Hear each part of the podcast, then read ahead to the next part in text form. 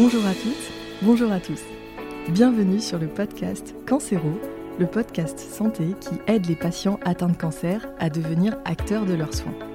Je suis Abigail, pharmacienne d'officine, et ma mission ici est de favoriser le partage d'expériences autour des parcours de soins cancer, le partage de témoignages entre patients et véhiculer une information de qualité pour les patients atteints de cancer ou en rémission, ainsi que pour leur entourage, les aidants, les accompagnants.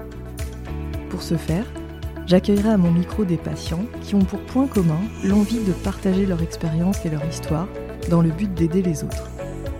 J'accueillerai aussi des experts, des professionnels de santé, des associations, car je suis convaincue qu'un patient bien informé est un patient qui sera plus facilement acteur de son parcours de soins dans le but d'améliorer sa qualité de vie.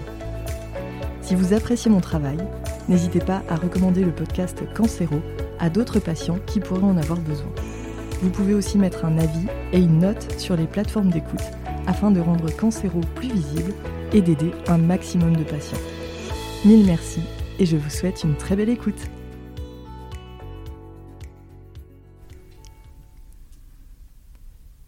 Bonjour Véronique. Bonjour Abigail. Bonjour Christelle. Bonjour Abigail. Bonjour Benoît. Bonjour Abigail. Je suis ravie de vous accueillir sur le podcast Cancéro. Merci pour votre présence et merci pour, pour votre temps. Euh, en plus, je suis très honorée de vous recevoir ici à la médiathèque de Reims. Vous venez de loin, vous venez de Belgique. et, et, vraiment, je suis très touchée que vous ayez fait le, le déplacement pour le week-end, pour, pour l'interview avec moi. Euh, donc, merci beaucoup pour ça. Merci. merci également. Euh, alors, tout d'abord, euh, est-ce que vous pourriez vous présenter euh, pour les auditeurs qui nous écoutent? On va démarrer par, par toi, Véronique. voilà, si tu veux bien te, te présenter en quelques mots, et, et après, on, on, va voir ensemble ton parcours de soins, qui est très très riche. Oui, il est riche. alors, qui suis-je? Véronique, c'est pas une nouveauté. Véronique, Véronique, je suis grand-mère depuis peu. Un petit soleil dans ma vie. Euh, ben oui, hein, je suis une grande, une grande expérimentatrice du cancer. euh, c'est un peu tout. Il y a plein de choses à dire, mais c'est l'essentiel aujourd'hui en fait. Voilà. Et très heureuse d'être ici. Merci. Alors Christelle, si tu veux bien te présenter en quelques mots. Euh, voilà, je m'appelle Christelle, euh, je suis maman de deux grands garçons et euh, je suis la compagne donc de Benoît qui se présentera après. J'ai beaucoup de chance d'être sa compagne et j'ai également beaucoup de chance d'être l'amie de, de Véronique. Voilà. Et Benoît? Et voilà, et donc euh, le dernier de la bande, donc Benoît. Euh, donc, euh, ben, je suis le compagnon effectivement de Christelle. J'ai de la chance également énormément, mais et je suis également l'ami euh, depuis plus de 30 ans, hein, on ne va pas trop exagérer, mais de, de Véronique.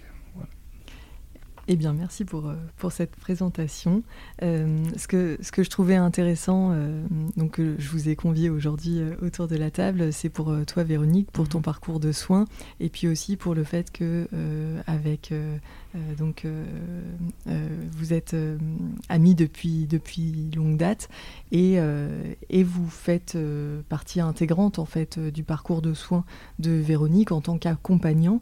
Et ça, je trouvais que c'était vraiment intéressant qu'on en discute aujourd'hui parce que euh, c'est vrai que on, on, se rend compte que bah, les accompagnants euh, peuvent prendre une grande part ou euh, au contraire bah, se mettre en retrait et voilà c'est on n'est pas toujours à l'aise avec le sujet et je trouvais mmh. que c'était que c'était très intéressant de pouvoir en discuter aujourd'hui alors, on va commencer par le début. Euh, alors, Véronique, euh, est-ce que tu veux bien euh, nous raconter ton parcours de soins? Oui, bien sûr, évidemment. Avant de commencer le parcours de soins, j'aimerais quand même mettre un point, d'honneur à une personne qui est très importante dans ma vie. C'est mon fils. qui, mais pour moi, est une évidence. et peut-être que je n'en ai pas parlé en, me présentant, mais, mais je pense que si je n'avais pas ce moteur qu'est mon fils, et maintenant le papa de mon petit-fils, je, ne serais peut-être pas là aujourd'hui. Euh, puisqu'au début, euh, ce cancer était, euh, était un, entre guillemets, je n'aime pas dire ça, et ça me vexe quand quelqu'un me dit c'est un simple cancer du sein. Tout d'abord, il n'y a aucun simple cancer, il y a le cancer, point, et puis avec ce qu'il devient par la suite ou ce qu'il ne devient pas. Donc au départ, c'était un parcours, c'était un cancer du sein. voilà. avec une, opération prévue et peut-être après, euh, en fonction des résultats et de ce qu'on découvrait euh, en ouvrant, euh, peut-être de la radiothérapie, peut-être de la chimio. Et puis j'ai eu droit au package, au gros package. J'ai eu droit au maximum de la chimiothérapie et puis au maximum de la radiothérapie. Et donc ça, c'était il y a 10 ans il y a 10 ans. C'était situé. Oui, en 2012. Voilà. En 2012, oui. oui, je venais d'avoir 50 ans. Mon gros cadeau. Et euh, tout ça s'est très, très, très, très bien passé. Et très rapidement, en fait, euh, euh, j'ai été prise en charge par une structure qui s'appelle chez nous en Belgique la clinique du sein. Une clinique du sein, c'est un, c'est un, groupement de professionnels qui encadre la, la, personne qui a un cancer du sein, puisque ce ne sont pas que les femmes qui sont concernées par le cancer du sein tout s'est très bien passé. On m'a proposé aussi euh, des, ateliers, hein, des ateliers euh, bien-être, des ateliers euh, créatifs, importants. J'ai tout accepté. Et j'ai tout accepté et j'ai pu constater que très rapidement, j'ai lié des amitiés avec des personnes tout à fait improbables qui venaient d'endroits totalement différents de Belgique. Et ça m'a aidé aussi énormément. Euh, pendant cette période-là, vous étiez déjà là, Christelle et Benoît, vous étiez déjà là. Et que dire encore? Mais que la chimio a été une grande découverte, un grand bouleversement. Mon corps a été traversé par quelque chose de tout à fait méconnu. Euh, très vite, euh, très vite, je me suis retrouvée alitée euh, mais il n'était pas question que de ça, donc il a fallu se battre contre ces produits et, sortir de là au plus vite. Donc j'ai eu mes, six chimios. C'était costaud aussi, perte de cheveux, euh, ulcère à l'estomac, afte dans la bouche, tout ce qu'on peut connaître de, de la chimio. J'ai eu, voilà, j'ai eu infection respiratoire, euh, la perte des ongles, tout. Oui, tu as eu énormément, énormément, d'effets oui, secondaires. Énormément, des taches sur la peau, euh, vraiment, euh, vraiment énormément. Hmm.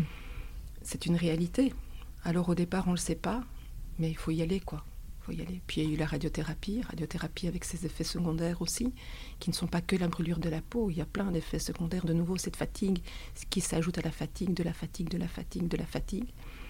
Et puis, euh, toujours cette vision du futur, se dire, mais voilà, je fais tout ça, c'est pour, euh, pour, pour après retrouver euh, la vie. Hein, quelle vie, on ne sait pas. Au début, on se dit, bah, je vais reprendre la vie comme avant, sauf qu'on n'est jamais plus comme avant, euh, émotionnellement, psychologiquement et physiquement. Moi, c'était un cancer du sein avec une tumorectomie, donc on a quand même enlevé une partie du sein. Donc plus jamais je n'aurais été la même de toute façon défigurée, clairement défigurée. Et alors j'ai fait appel à la, à la chirurgie euh, réparatrice, comme on dit. Elle a réparé pas mal de choses et elle a détruit d'autres choses. Mm. Euh, j'ai perdu une, j'ai eu une perte de mobilité euh, des épaules déjà à l'époque, de la main, du sein qui avait été opéré. Et puis voilà, je me suis dit que c'était fini et que j'étais grande gagnante. On a fait une grande fête, un grand lancer de lanterne japonaise. Christelle et Benoît étaient présents aussi. C'était magnifique. Toutes les personnes qui avaient été présentes d'une manière ou d'une autre euh, ont été conviées.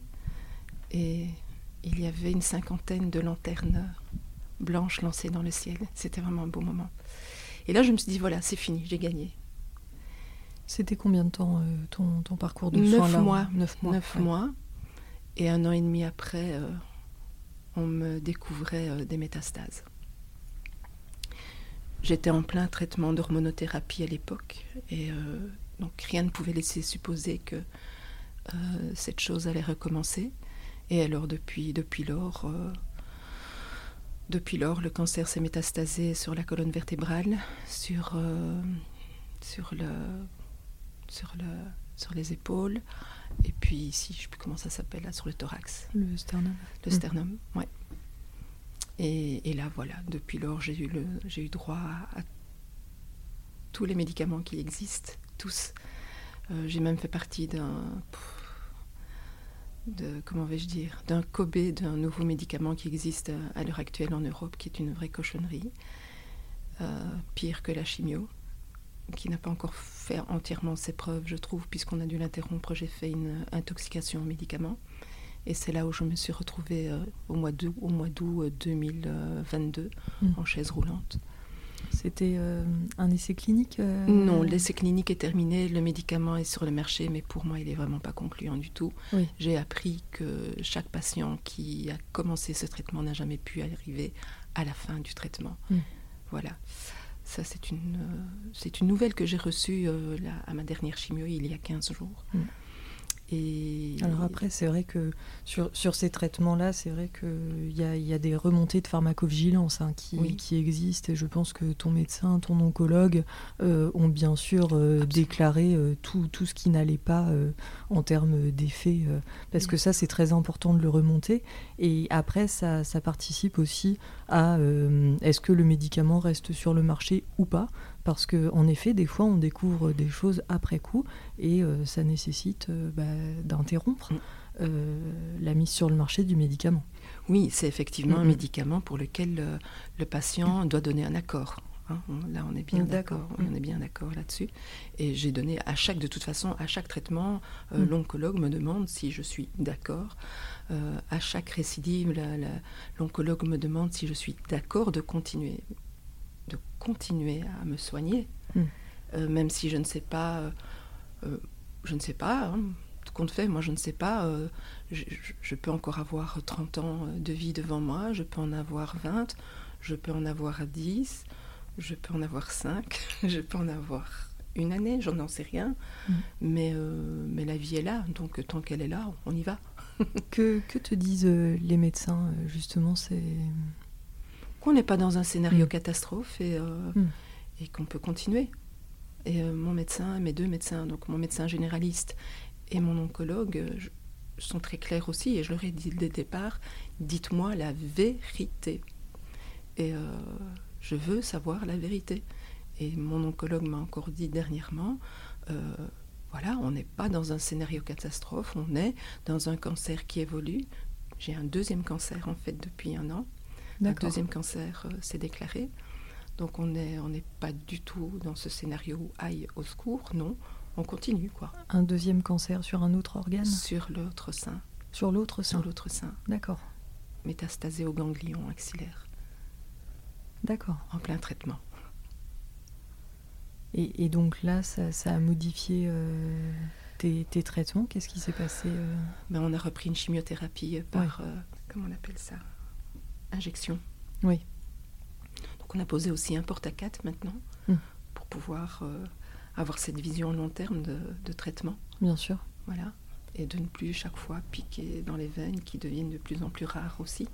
Parce que ça, dès le début, on te l'avait pas. On me l'avait proposé, bien sûr, et moi j'ai refusé parce que j'étais convaincue de guérir. Oui. Voilà. D'accord. Hmm. Mais là, euh, au bout de quelques temps, euh, hmm le confort est important et le porte-à-4, même si, euh, même si le porte-à-4 a aussi des effets, il y a aussi là une perte de mobilité, il y a une, une perte de... Oui. Ça nécessite aussi des, des attitudes différentes dans la vie, euh, même dans mes soins corporels. Euh, faire attention, toujours attention, faire attention de ne pas, de ne pas avoir d'infection. c'est une autre vie, hein c'est une autre vie. Mm. C'est chaque fois une autre vie. Chaque récidive amène à une autre vie. Chaque récidive demande des efforts. Chaque récidive demande une adaptation. Euh, tout le temps. Tout le temps. Et hum, là, là tu as, déjà eu beaucoup de lignes de traitement? Ouais, tu les comptes plus euh, à force. Euh, non, je ne sais plus. Je pense que je suis à mon septième, à mon septième traitement, différent. D'accord. Oui, je pense. Et comment tu le vis euh, ces, ces, dix années de quasiment dix années de traitement? Au, final, sur dix ans, il y a eu une année, une année et demie où tu n'as pas été en traitement? Non. Euh, non, bah, oui, il y a eu, si j'étais en traitement sans être en traitement, si, non, puisque directement après l'opération, il y a eu la chimio, puis la radiothérapie, et puis l'hormonothérapie. Si, si, tu étais sous hormono, donc, euh, oui, 10, années de traitement oui, continu. ça fait 10, années de traitement continu. Mm. J'ai juste arrêté quelques mois euh, au mois d'août, puisqu'il y avait cette intoxication aux produits. Euh, là, on a été obligé d'interrompre et euh, de laisser le corps se, Bien sûr. se purifier un petit peu. Et puis, euh, puis hop, reprendre vite, vite autre chose. Et, hmm. et, voilà. Donc oui. Mais on vit avec, hein. Hmm. On vit fort différemment, mais, mais, mais je vis. Et, et je pense que je suis assez vivante je pense que je suis assez vivante. Effectivement. je confirme. avec mes coups de gueule, avec euh, mes grands coups d'émotion, je pleure, je ris. Et quand je pleure, je, ris plus, je pleure plus fort qu'avant. Quand je ris, je ris plus fort qu'avant. Euh, mais, euh, mais je pense qu'il et je pense qu'à chaque récidive, en fait, il y a un moment très difficile où j'ai peur et où je me dis, je me demande si c'est encore vraiment, ça vaut encore le coup de me battre. L'espace de, je sais pas, 24, 48, 72 heures. Et puis après, je, je, je dis des gros mots. je chante des, noms, des noms d'oiseaux et, euh, et, puis j'y vais, j'y non, quoi. C'est pas cette saleté-là qui va, mm. qui va m'avoir. Et puis j'imagine que tu penses euh, à ton fils. Et je pense, oui, je peux pas faire ça, je peux pas faire ce coup-là. Je pense à mon fils, je pense à, mon petit-fils maintenant, mais je pense à mes amis. Ah, je peux pas faire ça à mes amis.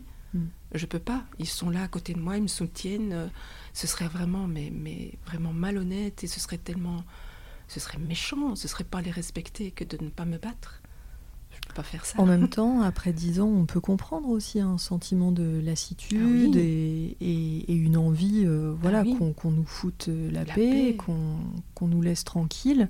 Il euh, n'y a, y a, que toi en tant que patiente qui peut savoir à quel point c'est difficile et lourd. Oui, et envie de vacances, pas de mm. vacances de partir, de vacances de traitement. Mm. Et ça, c'est euh, une notion, je pense, une notion que, que compréhensible par mes proches, euh, que ce soit mes amis, mon fils ou, mes, ou les aides familiales, je fais appel, appel à des aides. Euh, je pense que c'est une notion qui ne peut être comprise que par ces personnes-là. Parce que vacances, euh, c'est quoi les vacances? C'est partir, c'est ou rien faire. Mais moi, je fais pas jamais rien. Ça n'existe pas puisque je suis toujours en traitement et que je dois tout le temps faire attention à tout. Euh, attention aux microbes, attention à, attention à une coupure, euh, attention à, un aliment que je ne vais pas supporter à cause des traitements, attention à mon agenda, attention à ma fatigue, attention aux blessures musculaires. Donc moi, les vacances, ce serait oh, trois semaines sans rien et ça, ce serait des vacances. Tu as des rendez-vous médicaux Tout le temps. toutes les semaines? T'as pas une semaine sans, non. sans rien? Mm. Non, ça n'existe pas. Mm. Non. Pour venir ici à Reims, euh, euh, j'ai demandé l'autorisation à l'oncologue et on a étiré euh, un espace entre deux traitements pour, pour venir. Mm. oui, non, mais c'est important de le dire parce qu'on ne se rend pas toujours compte de la réalité au quotidien. Et euh, après, si, voilà, si, si c'est trop dur, euh, tu, tu n'hésites pas euh, voilà, à, me dire hein, si, si, tu ne veux pas en parler. Mais justement, tu es, passé par, par des moments très, très difficiles dans ton parcours de soins où ta qualité de vie a été très, très altérée. Est-ce que tu veux bien nous raconter un petit peu au, au, plus dur de, de l'épreuve ce qui ce qui se passait pour toi et tes répercussions au quotidien? Le plus difficile. Euh, au risque de me répéter, je suis une personne active, mm. très active. J'ai toujours eu euh, euh, soit des activités seules, la marche, je marche énormément, énormément. dans ma ville, on m'appelle la petite dame qui marche. Ah, c'est vous la petite dame qui marche? Oui, qui marchait. qui marchait. Euh, c'est faire la fête, c'est euh, participer à des, activités, c'est la créativité, faire de mes mains. Euh, ce que je faisais aussi énormément, c'était redécorer mon intérieur, pendre, dépendre des cadres, refixer de nouvelles tentures. On ne peut imaginer que mais peut-on imaginer que même ça, à cause de traitement, on ne sait plus le faire? Cuisiner, euh, il y a des, jours, des semaines où je suis incapable de cuisiner, mais parce que se tenir debout, c'est horriblement douloureux, c'est fatigant. Euh, je suis une gourmande et une gourmet aussi. Et, là aussi, la vie est altérée parce que je ne sais plus manger ce que je veux. Euh, soit c'est la digestion, soit des, intolérances alimentaires se sont développées. Et, voilà. Euh, j'étais une grande lectrice, mais la concentration est devenue compliquée. J'étais conteuse. Euh, ma mémoire est altérée. J'ai perdu une liste incroyable de vocabulaire. Euh, donc oui, ma vie est complètement altérée, tout à fait, euh, mais c'est pas grave hein, ça. J'arrive euh, et, les moments les plus durs, c'est ça, et ça reste les moments les plus durs.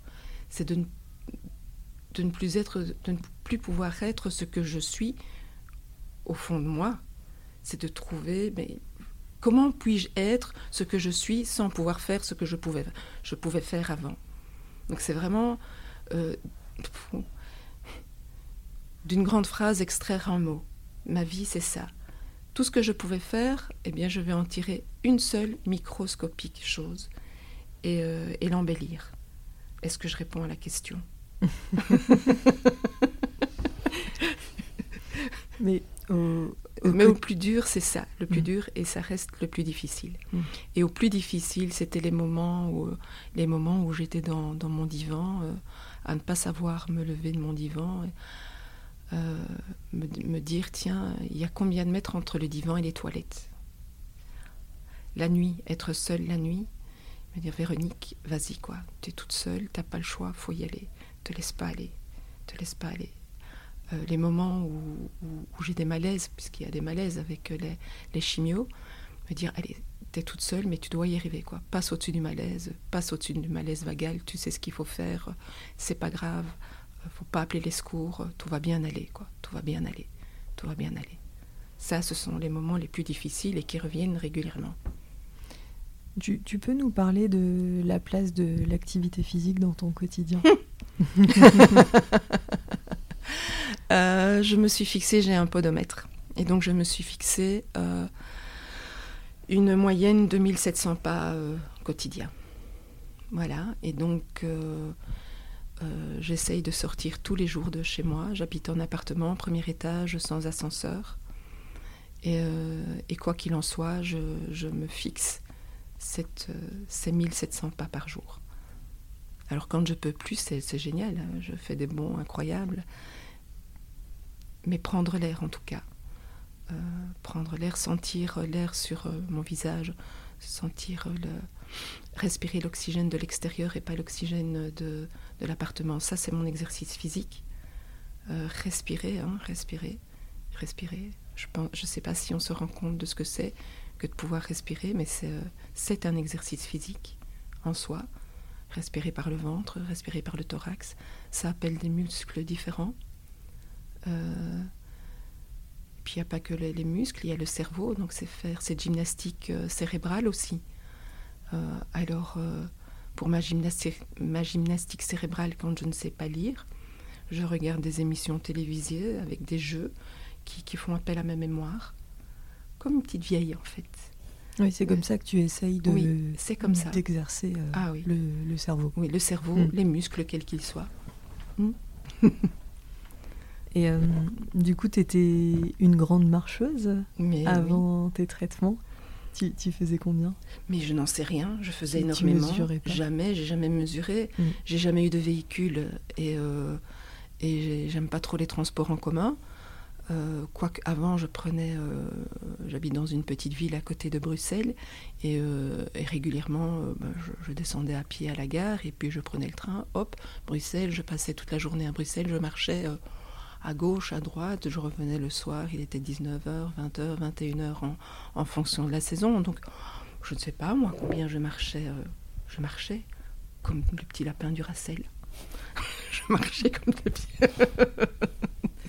Parce qu'on sait à quel point c'est important l'activité physique euh, aussi pour, euh, pour réduire la fatigue, pour, euh, pour, pour limiter les effets secondaires des traitements. Et, et je rajoute, et ça j'ai appris ça, pour dynamiser les globules blancs, qui sont vraiment les, mmh. oui, qui, sont, oui, qui sont vraiment les anticorps enfin, qui, qui, qui, qui De toute façon, il n'y a, a, que des effets positifs à l'activité physique, ça c'est... Et alors marcher, c'est formidable parce qu'il y a un outil qu'on utilise, c'est la langue. Alors, on rencontre les gens et on parle. on parle. Maman me disait toujours, tu parlerais à, un chien avec un chapeau. Mais c'est vrai. voilà. Euh, et, et, du coup, euh, tu es seule à ton domicile et, Oui. Est-ce que tu peux nous, nous, parler de tout ça? Parce que c'est pas, pas facile quand justement on a des effets secondaires qui sont très très présents pendant les traitements, qu'on est, qu'on est seul au domicile. Euh, Qu'est-ce qu'on met en place pour, euh... Il y a eu une évolution, hein, parce que mm. euh, le premier diagnostic, lors du premier diagnostic, mon fils vivait avec moi. Euh, bon, il était en partie à la maison, en partie, en partie chez son père donc, euh, donc, mais il était à la maison, donc j'avais une semaine sur deux une présence, même la nuit, mm. et c'était quand même très rassurant. Euh, là, à l'heure actuelle, j'habite euh, toute seule. Euh, et qu'est-ce qu'on met en place? Eh bien, on met en place euh, plein de choses. qu'est-ce qu'on qu qu'on met en place? Mais tout d'abord, tout d'abord, naturellement, c'est créer une solidarité entre, entre les amis. Mon fils n'habite pas euh, à côté de chez moi, donc euh, euh, on se voit, mais, mais, mais, mais, mais pas aussi souvent qu'avec mes amis, puisqu'il habite à 35 km et que mes amis habitent à 3, 4, 5 km. Donc il mm. y a une grande, une grande différence, hein, pas, pas faire la même chose. Et il y a cette solidarité qui s'est installée assez naturellement, je pense, il me semble. -hmm. Et puis un moment, euh, un moment de, de, de grandes difficultés physiques où euh, j'avais euh, euh, radiothérapie dans la colonne vertébrale. Je ne tenais plus debout, c'est excessivement douloureux, dans, dans les lombaires c'est excessivement douloureux. Et Benoît, qui, qui, est ici présent, m'a dit, m'a dit mais il faut créer un groupe WhatsApp parce que il faut qu'on vienne cuisiner chez toi. Et, et, ça a été le démarrage, après X années hein, de traitement, et chouette l'évolution des, réseaux sociaux. Ça, c'est vraiment génial. Ça, c'est vraiment aussi euh, génial. Mm. Euh, mais voilà, il y a eu cette, ça qui s'est mis en place aussi. Mais il y, y, a plein d'autres choses. Hein. Il, y a, il, y a, les aides familiales. J'ai une aide ménagère qui vient nettoyer, euh, des infirmières. Il y a pas mal de choses. Hein. il y a, oui. Oui, il y a quelquefois la kiné aussi se déplace jusque chez moi. Mm Puisqu'il y a des moments où c'est compliqué de marcher, donc elle, elle se déplace. C'est pas mal quand même. Hein bon, bah du coup, on, on, va passer un petit peu la, la bah, parole oui. à Christelle et Benoît. Parce que là, là c'est vrai que c'est particulièrement intéressant. On est dans, dans le cas de figure euh, d'une un, patiente euh, qui est euh, seule à son domicile, qui a des, un parcours de soins euh, voilà, qui, qui, est très lourd. Euh, quel, regard vous portez sur le parcours de soins de, de, Véronique et quelles sont les aides au quotidien que, que vous mettez en place pour l'aider? Ce que je voudrais peut-être d'abord dire, c'est, enfin moi c'est en tout cas, c'est vrai qu'on a parlé du groupe WhatsApp, la première chose que j'ai constatée, c'est la difficulté que Véronique avait systématiquement, et je dis bien systématiquement, de demander quelque chose. Mm. Parce que demander une fois un coup de main, ça va. Demander deux fois, ben, ça peut aller. Mais à partir du moment où ça devient très récurrent, ça devient gênant pour la personne. C'est ça que j'ai compris assez vite par rapport à Véronique. Et effectivement, euh, ben, l'utilisation de WhatsApp a été un outil où on peut contacter tout le monde. Ben voilà, j'ai un problème. Et c'est la première, la première personne qui peut répondre et qui, à qui ça convient, la personne qui ne convient pas. Mais voilà, c'est une seule demande qui part, qui n'est pas destinée à quelqu'un en particulier. Et, c'est la, et, voilà. et donc, au plus le groupe est important, ben forcément, au plus c'est facile à avoir des réponses. Et euh, donc, voilà, parce que c'est vraiment la demande systématique et, et commencer à faire le tour de tout le monde, commencer à téléphoner à tout le monde, la personne ne le fera plus. Elle, Ouais, elle- bien sûr, elle- elle- c'est- elle c'est va être trop- démotivée. Bien sûr. Et donc, euh, effectivement, ce groupe de, de- de WhatsApp a été vraiment quelque chose qui a apporté quand même beaucoup de choses et une grande facilité dans, dans- dans la gestion pour Véronique. Parce qu'on ne sait pas deviner non plus Bien sûr. l'emploi du temps, tous les changements qu'elle peut avoir. Et donc, euh, voilà, c'est. euh, Et puis on peut effectivement pas deviner les problématiques aussi. Hein. C'est c'est vrai que. euh, et il y a combien de personnes dans ce groupe WhatsApp? Une bonne question. J'ai jamais été compté. Moi non plus. C'est Véronique qui gère, donc elle rajoute. euh, mais comme elle connaît beaucoup de personnes, à mon avis, euh, je crois que toute la Belgique doit être dedans. Au minimum. Au minimum. On peut rajouter Reims maintenant. non, je dirais une dizaine de personnes. D'accord. Voilà. Mm. Et du coup, ça te permet d'avoir euh, un, un énorme réseau euh, de soutien au quotidien? Euh, alors, je n'aime pas dire au quotidien parce que Mm. Benoît souligne vraiment euh, un trait de mon caractère. J'ai un gros souci avec le manque d'autonomie. Euh, alors, au quotidien, j'ai une aide qui est organisée par un, groupe, un groupement extérieur, ce qu'on appelle en Belgique les aides familiales. Et là, elles, elles viennent au quotidien. Ce sont des aides tarifées, évidemment. Et, elles, elles viennent au quotidien. Et puis alors après, euh, le, groupe, il, il est là pour plein d'autres choses. hein. Euh, J'ai besoin de la chimio, me déplacer pour la chimio. Je fais appel à ce groupe et alors ils se relayent. C'est formidable. On passe une journée à l'hôpital et on pleure pas à l'hôpital, on rit. Je signale, on rit. T'es toujours accompagné dans tes soins Oui. de au minimum un ami.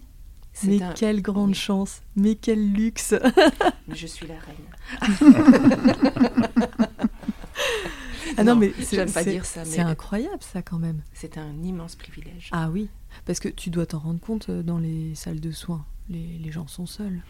Euh, bah, pas tant que ça, hein, tout Ouais. le fait dans la salle d'attente en oncologie, Christelle, ils sont Mais pas très seuls. hein. Non, c'est vrai qu'ils sont Il y a- souvent, il y a souvent enfin, des accompagnants régulièrement accompagnés, euh, mais Ouais, du ça- conjoint ou oui.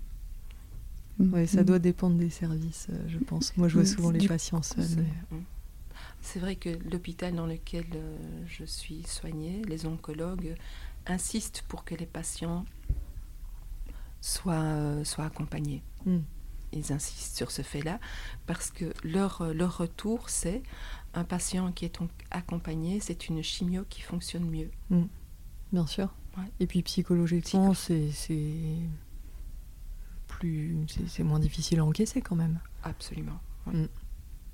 D'accord. Donc vous vous relayez euh, sur. euh, Oui, puis moi, ça me fait du bien aussi, en réalité. on a toujours des choses à se dire et on rigole, c'est vrai, comme dit Véronique, on rigole. Et euh, voilà, c'est. On parle de beaucoup de choses, de petites choses, de grandes choses, des choses sérieuses, moins sérieuses. voilà, c'est. Et ça, voilà, c'est tout un échange et ça fait, voilà. Moi, ça me fait grand bien et ça me fait énormément plaisir de pouvoir euh, lui rendre service et c'est tout à fait naturel, voilà. Mais c'est hum, c'est bien de le dire euh, ça aux auditeurs parce que des fois euh, on ne sait pas en tant qu'accompagnant euh, qu'est-ce qui sera le plus utile à la personne qui est en soins. La positivité, Hmm. c'est vraiment un élément essentiel, c'est de ne pas voir. Bon, la maladie, je crois que le patient le voit déjà suffisamment. Et donc, euh, voilà, c'est d'amener justement. Bon, c'est pas toujours évident, c'est pas. Et puis, bon, parfois le patient n'est peut-être pas non plus réceptif à certains moments. Donc, je crois que de toute façon, enfin, comme tout aidant, et je crois que ça, c'est valable pour n'importe qui, on est là pour écouter. Ça, c'est la première chose.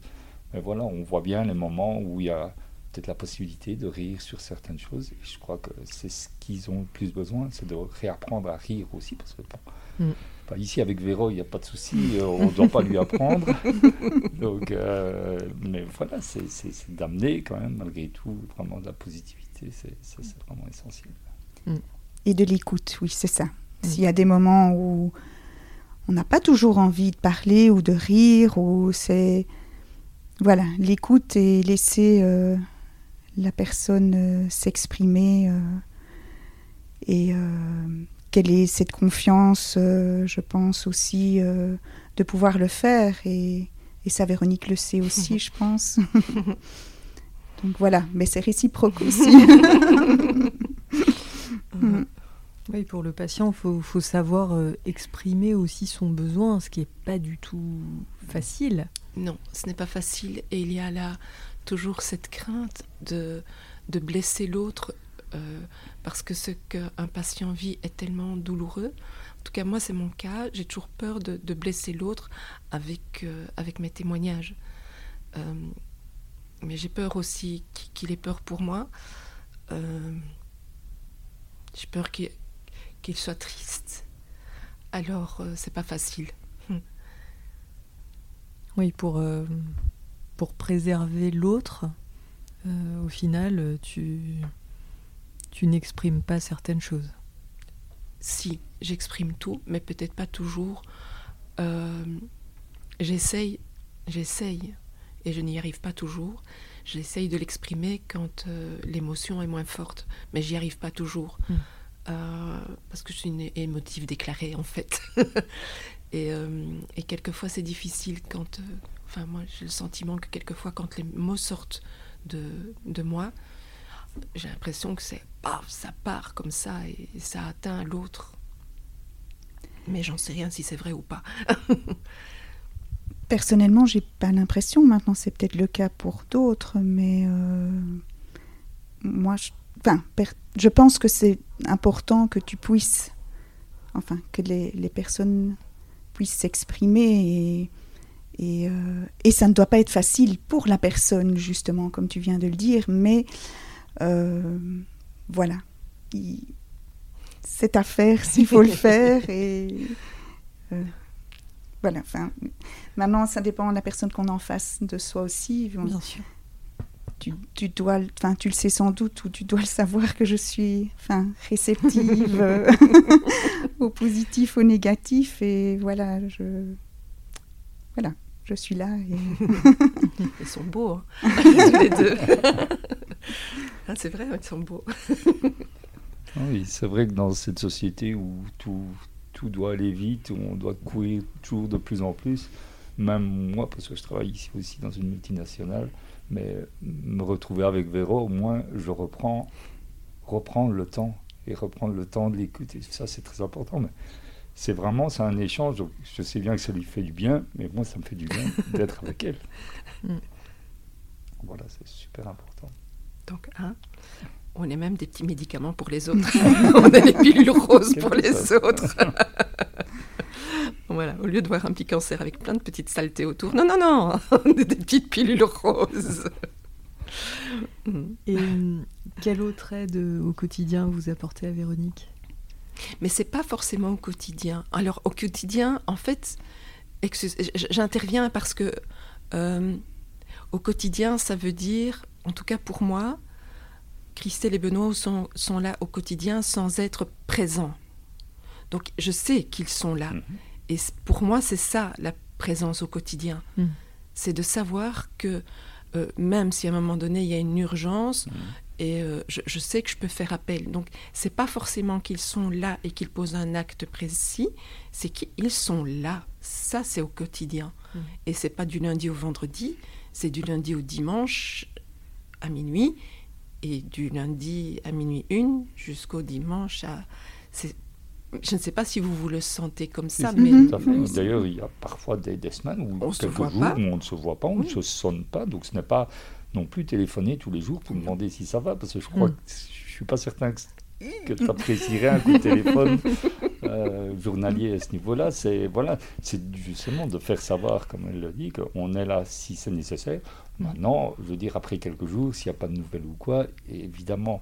Et je crois que là, c'est aussi important de mettre peut-être en place d'autres choses qui font que on sait très bien qu'on se reverra peut-être toutes les semaines dans le cadre d'une autre activité qui n'a strictement rien à voir par rapport par rapport à la maladie. Donc, mm. et, et, te, dire, ben, tiens, ben voilà, on ne vient pas pour la maladie, je viens parce que euh, ici, voilà, on a, on a, créé une petite une association pour venir en aide aux personnes en situation d'isolement. Donc on est fondateur, Véro, un acolyte et moi-même. Et cette, cette, cette, société qu'on a créée il y a trois ans ben, nous permet de se voir très régulièrement au sujet de la société. Qu'est-ce qu'on fait pour ceci? Qu'est-ce qu'on fait pour ça? Et voilà. Hmm. Et donc, ça permet de parler d'autres choses. Et, et, Véro, en même temps, si jamais elle a besoin, ben, euh, voilà, on est là aussi. Et elle peut... Mais c'est pas qu'on lui sonne pour dire est-ce que tu as besoin de quoi? Non, non, il faut développer quelque chose d'autre parallèle qui ne doit pas être journalier parce que personne ne tiendra le rythme à ce niveau-là, aussi bien le patient que la personne qui vient aider. Donc, il ne faut pas non plus surcharger. C'est pour ça qu'il faut essayer de. De mettre ça euh, plutôt en place avec différentes personnes. Et, euh, à ce moment-là, c'est très très vivable. Et, à la mm. limite de se retrouver tous ensemble à certains moments, ça fera du mm. bien pour la personne, ça fera du bien pour le contact au niveau du groupe. Et là, voilà, et toujours, comme je le disais tantôt, positiver, essayer de faire mm. ça dans la bonne humeur, faire les choses qu'on a envie de faire, qu'on aime bien faire. Et, ça passera beaucoup plus facilement pour tout le monde. Oui, donc toi, Benoît, tu conseilles euh, ben, peut-être, euh, oui, à travers une association ou même à travers une activité euh, ou quelque chose qu'on aime faire ensemble, mais, mais juste avoir une, une routine euh, hebdomadaire en dehors du parcours de soins, juste pour, pour voir la personne en soins. Exactement. ici, bon, l'aidant habituellement, ben, enfin, j'ose espérer, apprécie au minimum euh, la, personne. donc, ça, ça a l'air d'être un prérequis, parce que sinon, ça ne peut pas aller. Et donc, euh, voilà, ben, de se dire, ben, je vais la voir, le minimum, c'est une fois par semaine dans le cadre, ne fût-ce que, je sais pas, moi, jouer aux cartes, hein, donc il ne s'agit pas de créer des mm. sociétés à droite et à gauche, ça peut être des choses complètement euh, simples, c'est de dire, ben, tiens, on prévoit tel jour, habituellement, bon, soit bien une part de cartes. Si ça ne va pas ce jour-là, ben, on le déplacera ou quoi. Mais on garde le contact sur un autre sujet qui mm. est la maladie en elle-même. Et euh, mais c'est hyper intéressant euh, ce, que, ce que vous dites. Et, euh, et, et c'est vrai que moi, souvent à la pharmacie, je vois des aidants qui sont, qui sont seuls et, ça, je, voulais qu'on en parle parce que justement, le fait d'avoir euh, un, groupe euh, euh, relativement étoffé avec, avec des relais, c'est un très très bel avantage. mais souvent, la réalité, c'est un seul aidant. pour un malade. et c'est vrai que c'est un poids qui est, qui est très, très dur à porter. Mmh. et ça crée souvent des situations d'épuisement. Alors euh, vous, euh, Christelle et Benoît, quel est euh, votre regard vis-à-vis de, ça et, de, de l'aidant? Enfin ici, en tout cas dans ce cas présent, c'est comme on disait tantôt, alors en boutade qu'elle connaissait toute la Belgique, mais ce qu'il y a effectivement, comme elle est, Véro est très communicative, forcément ça aide aussi une personne qui sera complètement renfermée et qui refuse le contact, les aidants malheureusement ne vont pas arriver comme ça spontanément en tombant du ciel. Ça ne se passe pas malheureusement de, cette façon-là. Donc il faut quand même un premier pas et il faut quand même que la personne essaye un maximum mmh. de contacter et, au premier aidant d'essayer d'expliquer, voilà, est-ce, qu'on pourrait faire quelque chose? Et à la limite, c'est un objectif en soi pour les deux premières personnes d'essayer de constituer peut-être un, groupe. Bon, non, c'est peut-être pas d'aller chercher n'importe qui, c'est de voir un peu dans l'entourage, c'est de voir comment on pourrait faire. Ne fût-ce qu'évoquer les choses. Mm. Pas, il ne faut pas le faire dans, dans, mm. dans, l'heure qui suit. C'est, d'évoquer, est-ce que. Euh, voilà, mm. c'est un échange au départ, c'est un échange d'en parler avec le, patient de, et, après avancer. Mais de faire comprendre aussi au patient, si le patient ne veut voir qu'une seule personne, dire que ça ne tiendra pas longtemps comme ça. Que et mm. puis, bon, il peut toujours y avoir aussi. Euh, je veux dire, enfin, moi, je reviens toujours avec ça, et notamment au boulot, où il n'y a plus de backup ou quoi. Je dis, moi, si je me fais renverser demain, le programme, vous, vous ne savez plus l'utiliser au boulot, ils prennent le risque. Ici, dans cette situation ici, il n'y a pas, ben voilà, il n'y a pas de risque. C'est juste, on en parle et on voit. Ici, ça va pas, ça va pas. Mais, voilà, mais en parler. Mais surtout, ne pas rester dans, dans, dans, dans ce cadre-là d'une seule personne, parce que s'il est dans un accident, ben, le patient se retrouve là tout seul. Et, mm. ça, il, doit être. Alors, je, je, veux bien imaginer que le patient a en tête et en, a, devant ses yeux sa maladie et, qui, peut être aveuglé avec ça, mais il doit bien s'imaginer que l'aidant peut tomber malade, peut aussi. Et donc c'est quand même pas l'objectif d'entraîner vers le bas, c'est justement d'entraîner vers le haut et donc d'agrandir le groupe pour pouvoir continuer. Mm. Et c'est là qu'intervient effectivement le discernement. Et c'est peut-être ce qui demande au départ le plus d'énergie, quand on crée ce, groupe, parce que ça demande beaucoup d'énergie. Hein. Euh, ça se fait, je disais tout à l'heure que ça s'est fait naturellement, mais malgré tout, il y a une gestion de, ce groupe, et tu le disais, tu le relevais tout à l'heure, Benoît. Euh, je, gère, effectivement le groupe. Et là, euh, dans le choix de ce groupe, des personnes de ce groupe WhatsApp, il y a eu de ma part un appel au discernement. Qui peut faire quoi? Parce que je ne vais pas il est arrivé des moments où on devait faire ma toilette parce que j'étais plus que capable de faire euh, ma toilette, mais je ne vais pas aller demander à Benoît de faire ma toilette. Et donc, qui dans mon entourage euh, n'aura pas de gêne et avec qui n'aurais-je pas de gêne qu'on fasse un jour ma toilette? Qui, euh, un détail, j'avais besoin de terreau qui dans mon entourage peut aller acheter du terreau Là, je fais appel à notre association, à la conciergerie, euh, qui pourrait aller chercher mes médicaments. Je sais que Christelle est, vraiment moi, je lui fais entière confiance. Christelle est, pharmacienne et je sais qu'elle va faire attention. Oui, mais voilà, mais c'est important. Et c'est pas, et, c'est pas, euh, j'utilise pas les personnes. Non, c'est juste, on relève chaque qualité de chacun chaque compétence de chacun, vraiment c'est le discernement.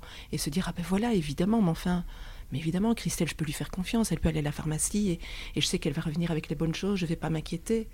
Euh, ça, c'est super important. Et ça paraît anodin dans une vie normale. Mm-hmm. Mais quand on, on, est atteint de quoi que ce soit comme déficience, parce qu'ici un cancer, ça devient une déficience à un moment donné, mais voilà, c'est ce discernement. Et, toi qui as beaucoup de mal euh, peut-être à demander euh, de l'aide auprès, auprès des amis, euh, je, pense qu'il y, a aussi beaucoup de patients qui, qui, ont cette retenue. Et c'est normal, enfin, on ne veut, pas, veut pas déranger, on, a beaucoup de, de résistance aussi. Et puis bon, c'est aussi avouer qu'on est ben, un peu plus faible. Vulnérable. Vulnérable. N'ayons pas peur du mot, vulnérable. Et, quel conseil euh, tu donnes euh, Quel conseil tu donnerais à Dépasser ces ses peurs. Hmm. pardon. dépasser ses peurs. Euh, dépasser ses peurs, dépasser ses gènes. alors, repenser peut-être, eh bien, moi, ce qui m'aide, ah, ça, ça va être étrange, mais je le dis quand même. Moi, ce qui m'aide, c'est de repenser aux animaux Comment fonctionnent les animaux qui n'ont pas la parole? Comment fonctionnent-ils? Mais par groupe et, par organisation. Et il n'y a pas de gêne. Hein euh, des fourmis, mais, même un, chien, euh, un chat qui met bas. Comment, comment fonctionne-t-il Mais c'est tout. Et reprendre un peu exemple à ce qui est plus naturel et plus essentiel et plus simple on, vit dans une société où tout a été hyper codifié au fur et à mesure du temps. Euh, et, bien, et, bien, bien, zut, quoi, à la fin. Euh, ok, euh, c'est pas facile d'être un élément comme un comme un comment vais-je dire comme un une sorte de satellite là qui tourne à l'extérieur d'une spirale. C'est pas grave. On va recréer sa petite spirale à soi et son propre sa propre je sais pas moi comme sa propre comment on dit ça constellation. c'est vraiment allez, pas peur, quoi, même pas peur. Mm. Oui, je voudrais peut-être rajouter, donc, euh, quand le patient, justement, a peut-être des difficultés à demander, qui va arriver à surmonter à un certain moment. Soit il va prendre son courage à deux mains et, demander oralement à une personne de faire quelque chose. Si cette personne-là, ben, malheureusement, pour toutes les bonnes raisons du monde, ben, n'est pas disponible pour pouvoir le faire, c'est une porte qui se ferme. Et elle a pris tout son courage et son courage se retrouve à l'égout. Par contre, le fait d'utiliser un, moyen comme le WhatsApp qui a un multicanaux, elle fait une fois la demande, ça lui demandera peut-être autant de courage, mm. mais il y aura peut-être 10, 15, 20 personnes. Et donc là, on augmente la possibilité mm. d'avoir une réponse positive et le courage qu'elle aura pris, elle aura eu une réponse positive. Mm. Si elle fait le demande à une personne, c'est une chance sur deux. Et donc euh, voilà, c'est ça l'avantage, c'est que là, il faut quand même toujours du courage pour demander, mais le fait de demander à plusieurs personnes en une seule demande, mm. ben, on augmente fortement ses chances de réussir. Oui, bien sûr. Et puis on diminue aussi sa, charge, hein. oui. Euh, charge mentale, charge de travail. Passer 15 coups de fil euh, quand on est fatigué par les traitements, c'est impossible. Je, pense que la personne ne le fait pas. Bien sûr que non. Elle fera le premier, porte fermée, deuxième, porte fermée, et je pense qu'à la troisième, elle ne le fera pas. Mm, mm. Oui, oui. Mais, mais, en tout cas, c'est une très très bonne idée, ce, groupe WhatsApp. Et, et c'est bien de voir en pratique euh, voilà, comment ça a pu être mis en œuvre pour toi, Véronique? Et euh, j'aimerais aussi ajouter, euh, ce groupe WhatsApp, il y a aussi le fait que, de parler à différentes personnes, ce sont chaque fois des personnes qui ont des vécus différents et qui ont aussi des adresses différentes. Et donc, dans les soignants, euh, j'ai pu aussi comme ça avoir des adresses de soignants en dehors de la chimio, parce qu'il n'y a pas que la chimio dans la vie d'un d'une personne qui a un cancer, mais c'est d'avoir des adresses. Ah tiens, il y a telle personne qui fait de l'hypnose. Ah, il y a l'autre personne qui, euh, qui fait tel massage. Ah, il y a telle personne qui est psy, psy machin, brol. Enfin voilà. Et, ça a ce grand avantage aussi qu'on n'est pas tout le temps en train de euh, ruminer dans sa tête. Et, mais c'est un peu comme ça aussi euh, que je suis ici à Reims et que je fais ta connaissance à Abigail. Hein? Aussi, c'est comme ça que ça s'est passé. c'est grâce à mon réseau. Euh, je voulais qu'on parle euh, d'un épisode, bah, justement, euh, quand on s'est eu au téléphone, tu m'en as parlé, et, c'est vrai que je trouvais ça particulièrement intéressant d'en parler, même si c'est pas facile. tu, tu m'avais raconté que suite à tes soins, tu euh, ne pouvais plus euh, marcher, tu ne pouvais plus euh, te tenir debout et que tu étais en fauteuil roulant à une période, à un moment donné. Est-ce que tu peux nous décrire ce moment et, comment tu l'as vécu? Parce que je sais que ça a été très difficile pour toi.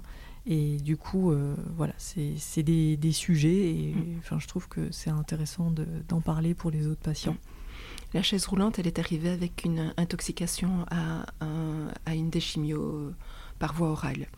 Et, euh, et, en fait, moi j'étais convaincue que, que, cette perte de mobilité, euh, la perte de force dans les jambes, je faisais, je faisais à l'époque un, un, malaise vagal par jour. Mmh. Euh, j'étais convaincue que c'était tout à fait normal de faire un malaise vagal par jour. Mm. J'étais convaincue que euh, de ne plus savoir se tenir debout pour se laver, c'était normal. Et donc on avait euh, à l'époque aussi euh, mis en place différentes choses.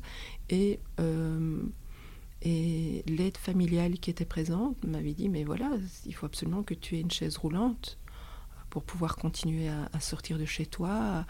Et, même, même quand on faisait un repas dans la famille ou, chez Christelle et Benoît, je prenais ma chaise roulante parce que sortir de la voiture et aller jusqu'à la porte de la maison n'était plus réalisable du tout.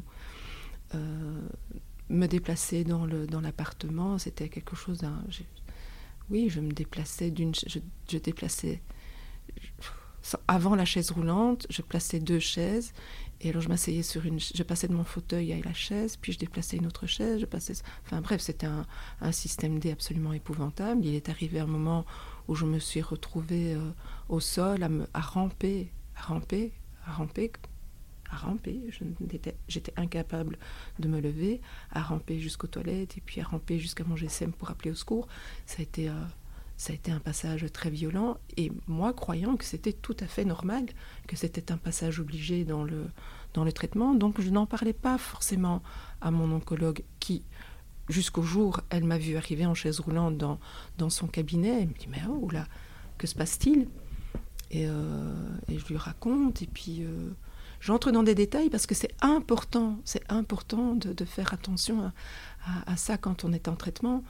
Euh, elle me dit mais que se passe-t-il? Je dis mais je tiens plus sur mes jambes. J'ai puis j'ai tellement mal aux pieds.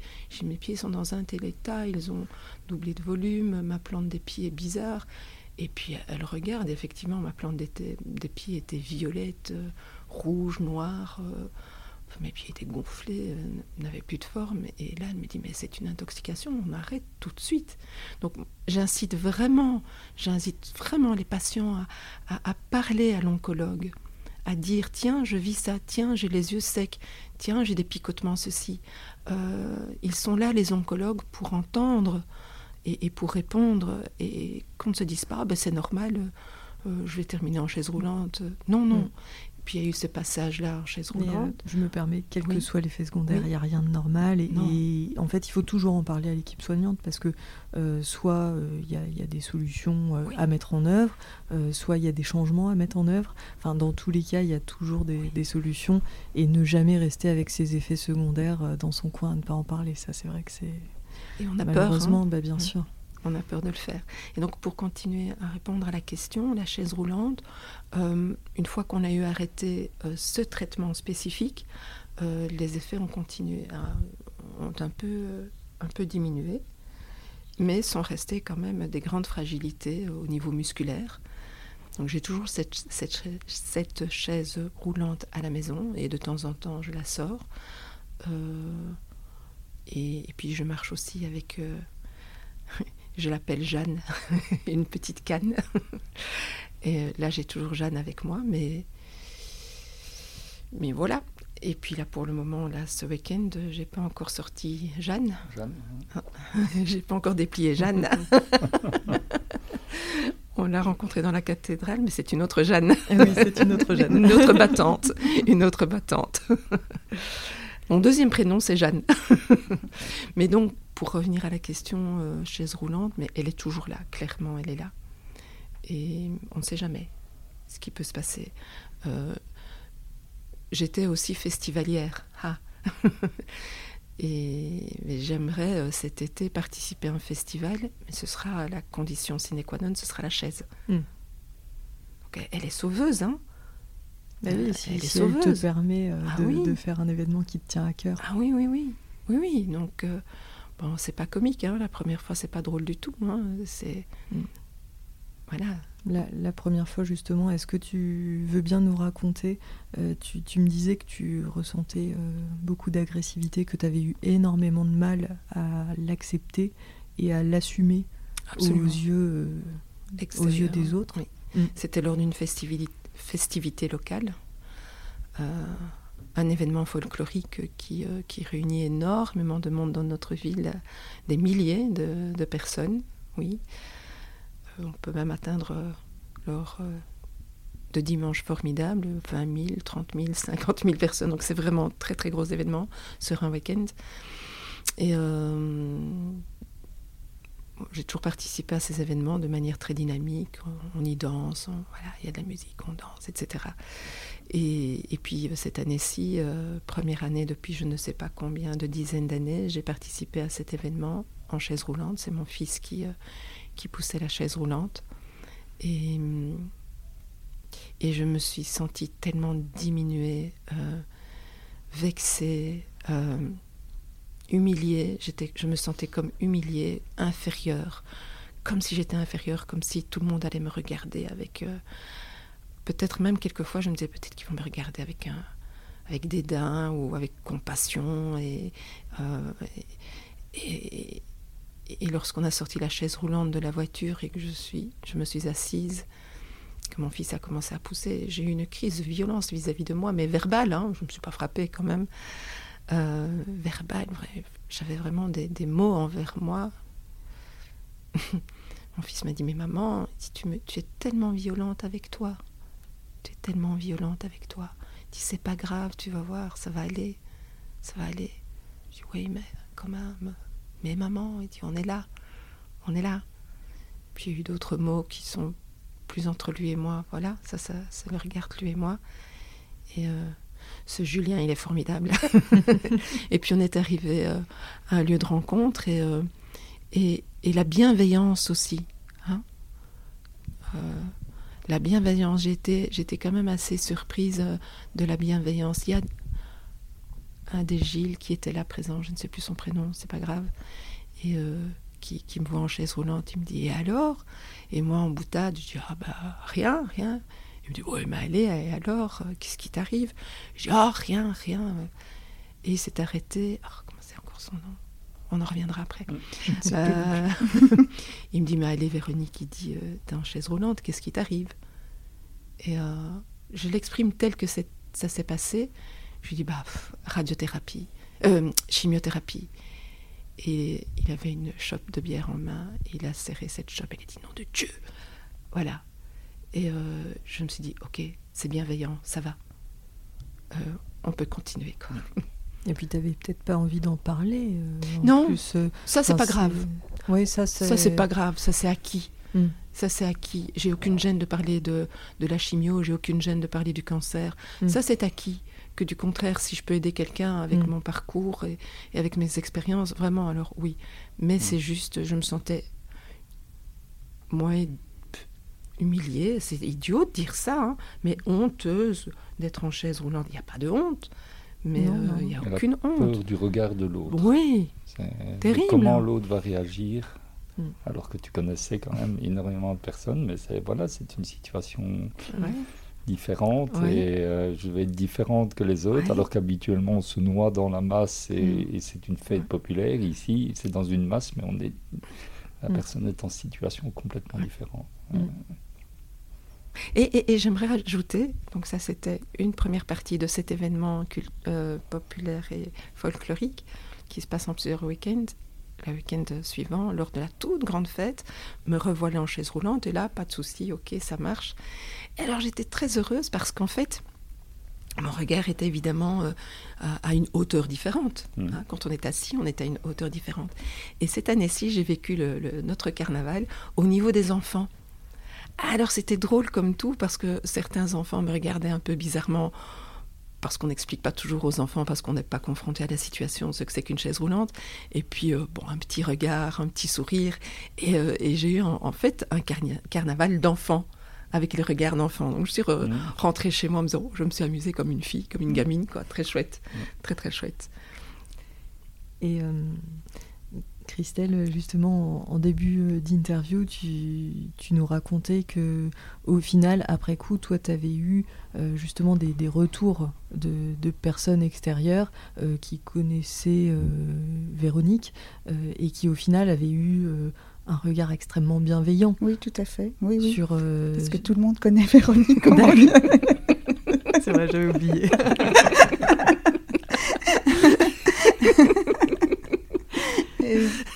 effectivement, euh, euh, c'est tout à fait ça. Euh, plusieurs personnes sont venues me voir, même, après, en demandant voilà, ce qui se passait, ce que Véronique avait, mais pas par curiosité. C'était pas de la curiosité, c'était vraiment. on sentait qu'il y avait de, de l'empathie derrière, enfin, que c'était sincère dans la demande. Euh, euh, et voilà. Euh, et donc je, je l'expliquais. D'ailleurs, je l'avais dit à, je l'avais dit à Véronique. j'ai dit j'ai dit après à Véronique, voilà, j'ai dit la, j'ai dit, enfin, la vérité de toute façon, voilà. Et, elle m'a dit, tu as, tu as bien fait, il n'y a pas de souci avec ça. Et comme ça, moi, je ne dois pas non plus à chaque fois le, le répéter. Euh, et donc oui, c'est vraiment ces personnes sont étaient euh, étaient bienveillantes. Voilà, c'était c'était euh, de demander vraiment avec grande sincérité des nouvelles. Voilà. Mm. Mm. Et parce qu'on sentait que que derrière il y avait comment dire une certaine oui une certaine tendresse une certaine Oui, toujours ce mot, bienveillance. Mm. euh, voilà. Oui, Benoît. Oui, et, et je pense bah, au- autant Véronique, a- enfin, ou le patient à ce moment-là a, a tant peur du regard des autres, autant de l'autre côté, l'autre ne sait pas trop comment aussi, voilà, ne- comment s'adresser dans ce cas-là où on voit qu'il y a un changement, que dire, quelle parole sortir sans être trop bête ou quoi. Et donc la problématique se trouve en réalité dans, dans les deux camps, si je peux m'exprimer ainsi. Et, c'est ça qui rend très difficile parce qu'on peut très vite mal interpréter. Ah, la personne n'est pas venue me dire bonjour.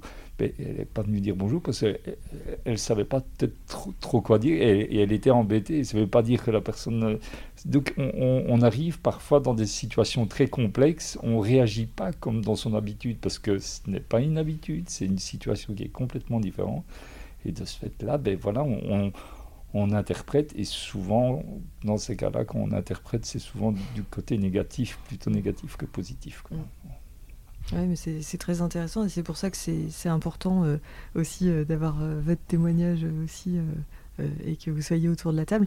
Mais oui, il peut y avoir des maladresses hein, de, de la part de l'entourage et, et puis des, des non-dits parce que des fois on sait pas, on, on veut pas faire de mal en fait.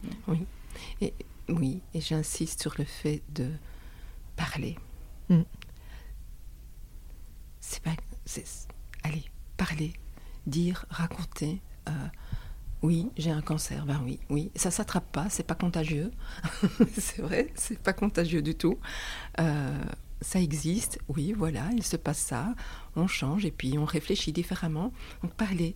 Je pense que de- d'exprimer ce que l'on vit, ce que l'on pense, euh, ça permet peut-être à l'extérieur aussi de, de mieux aborder. Mm.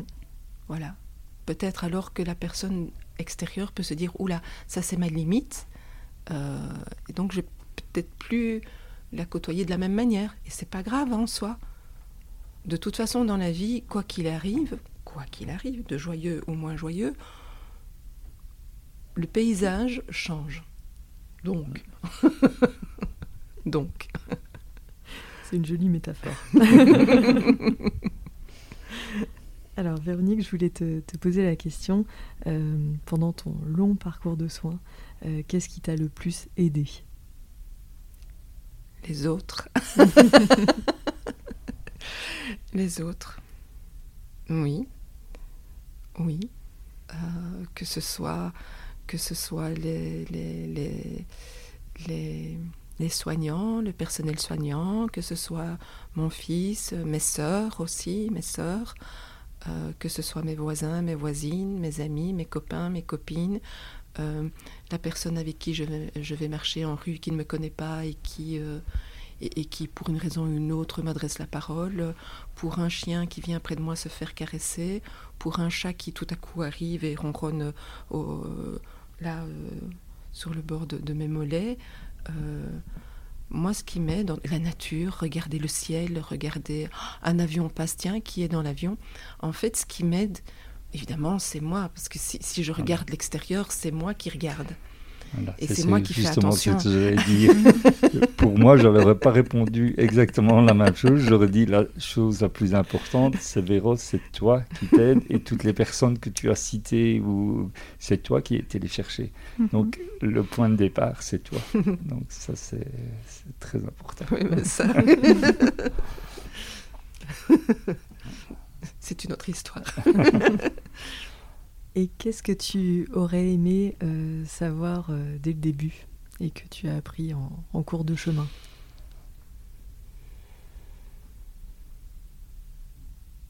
Qu'est-ce que j'aurais aimé savoir dès le début? Eh bien, rien du tout. Rien du tout. Parce que de toute façon, quoi qu'on m'ait dit au début, ou quoi qu'on dise au début, euh, change en fonction de ce- du regard de la personne malade. De toute façon. Donc, oui, de toute façon, au niveau des effets secondaires, mes, mes médecins ont toujours été très clairs parce que j'ai demandé qu'ils soient clairs. Certains effets secondaires, non, je les ai tous eus en fait en réalité, quasiment à chaque fois. Euh, mais non, rien. Parce que si on m'avait dit, ou tu vas voir, euh, tes amitiés vont changer, ou tu vas voir, un tel va réagir comme ça, une telle va réagir comme ça, euh, je, me serais enfouie et voilà. Donc non, rien. Rien. et quel conseil euh, tu donnerais à des patients qui débutent un parcours de soins?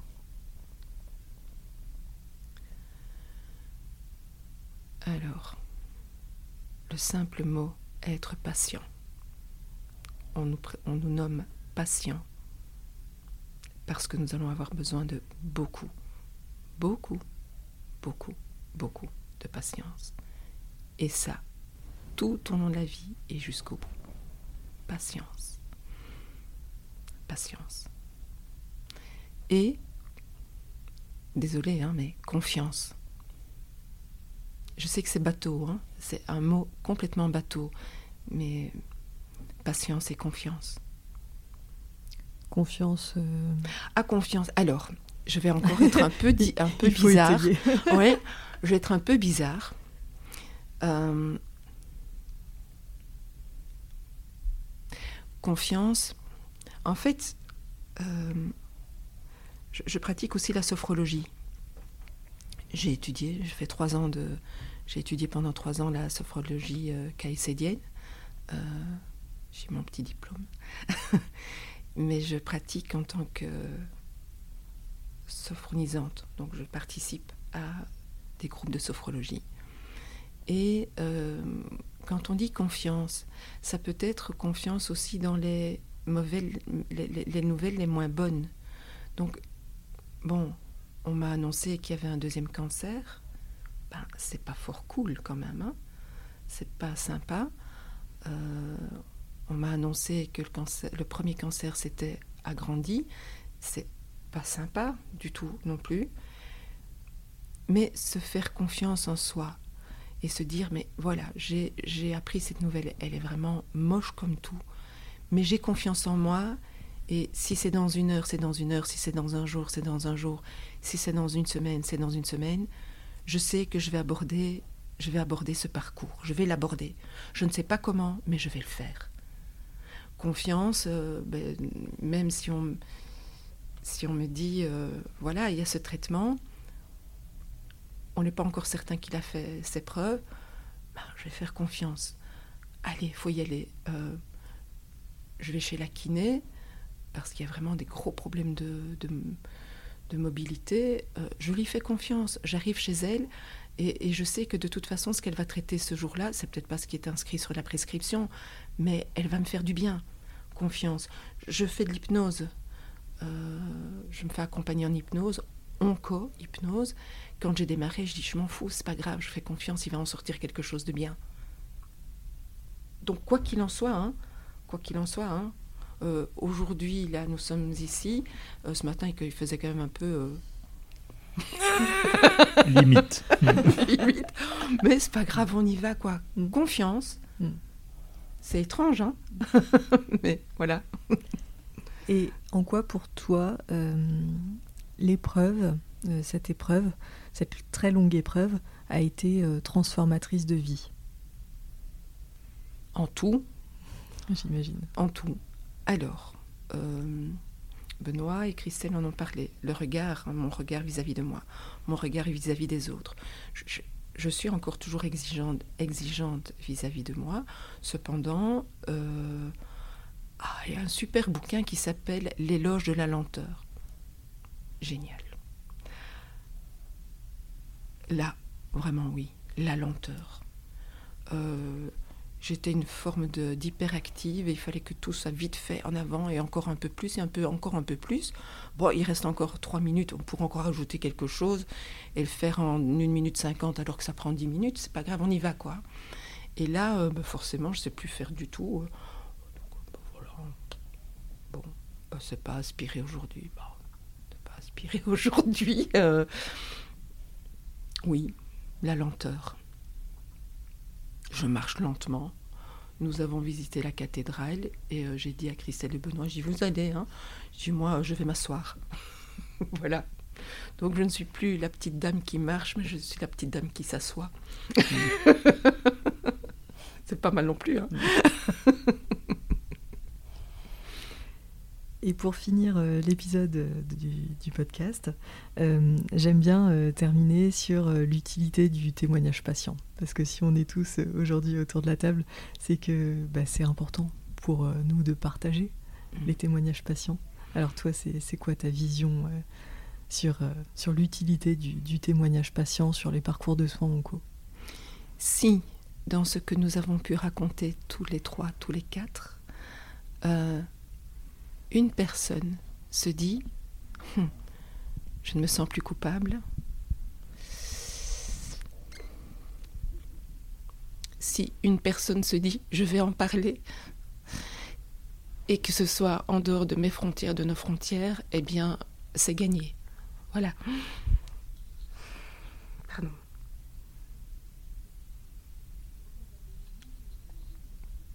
On sort de toute façon tous gagnants.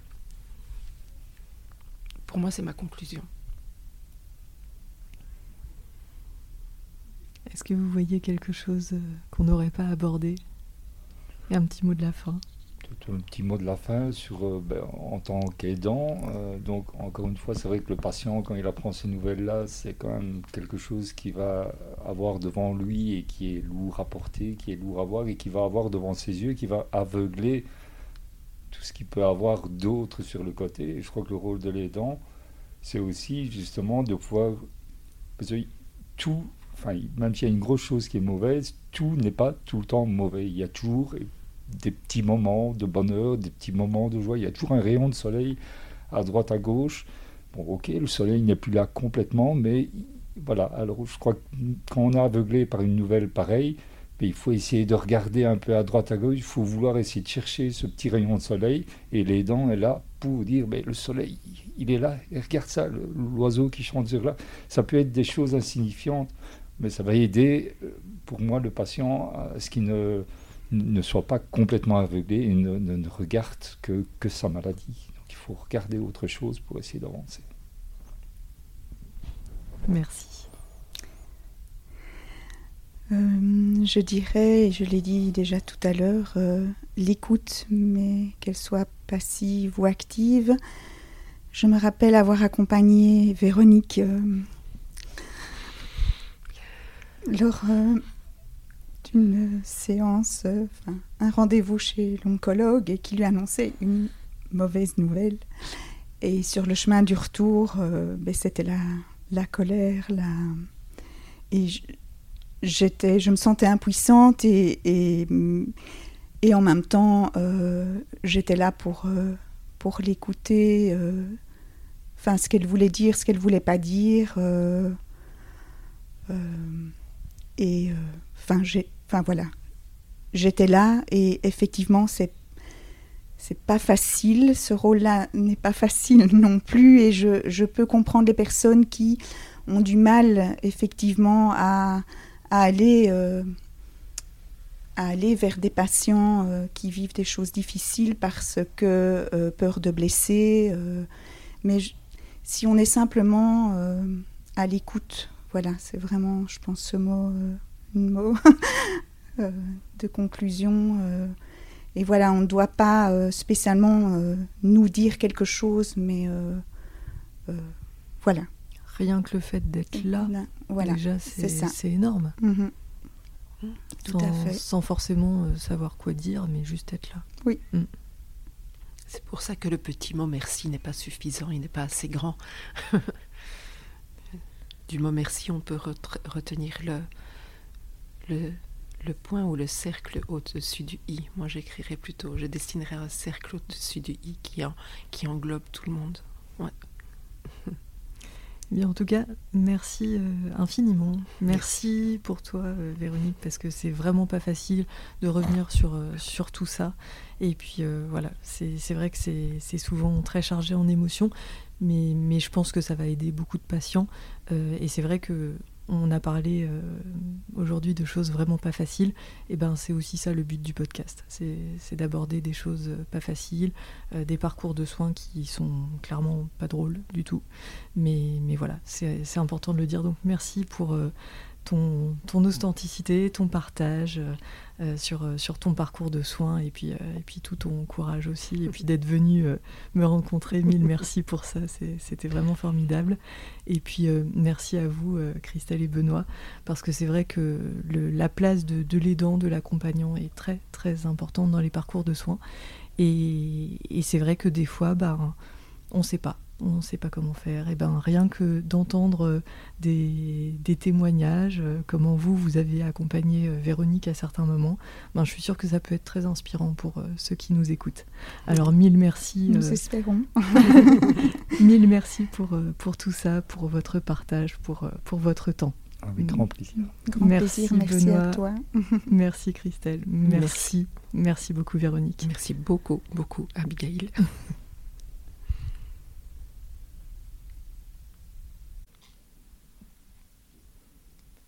Petite note de fin d'épisode pour vous rappeler que vous pouvez télécharger le cadeau gratuit que j'ai créé pour vous. Il s'agit d'une feuille très pratique pour les patients et qui permet la prise de notes entre deux passages dans le service hospitalier. Le but de cette ressource est de faciliter la communication avec l'équipe de soins et de ne pas oublier les choses à dire en consultation.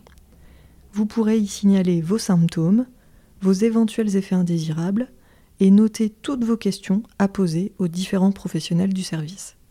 J'espère que cette ressource vous aidera dans votre prise en charge et vous trouverez le lien pour la télécharger gratuitement en note de l'épisode ainsi que sur la page Instagram. Merci d'avoir écouté ce nouvel épisode de Cancéro. Si le contenu vous a plu, n'hésitez surtout pas à le partager auprès de patients de votre entourage qui pourraient en avoir besoin. Vous pouvez aussi mettre 5 étoiles sur Apple Podcast ainsi qu'un commentaire. Ça permet de rendre le podcast Cancéro plus visible et d'aider un maximum de patients. Si vous souhaitez me contacter pour me faire des retours sur les thèmes que vous aimeriez que j'aborde, me faire part de vos problématiques ou peut-être même me raconter votre histoire, c'est sur la page Instagram du podcast que ça se passe à cans.hero, c a n c e r e s je vous souhaite une très belle journée, prenez bien soin de vous et à très vite